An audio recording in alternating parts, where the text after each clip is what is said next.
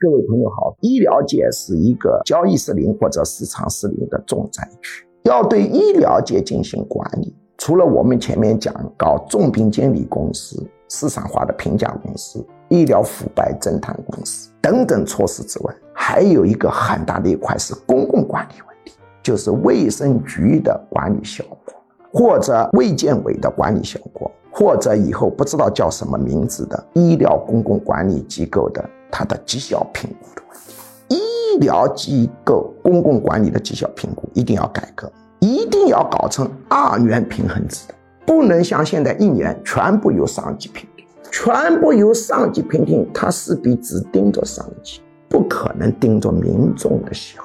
所以绩效考核的权重要一半对一半，一半由上级考核，一半改成什么呢？所辖地区大规模社会抽样满意度评价变化，就是某个县的卫健委绩效好不好呢？一般归上头评价，还有一半的权重，至少要一半的权重。比如四年一届，或者以一年一期，一年前街头抽样一万份，你对我们本县的医疗状况满意吗？满意率是多少？四年后满意率是多少？看看满意率的变化。变化越多，有赏升官；没有变化，说明没有成绩，下降了也有可能的了，那就撤官了，受惩罚了，或者调一个虚职。总之要把大规模抽样公众满意度的变化和他的一个升官激励惩罚挂钩。如果这一块不做好，整个医疗乱象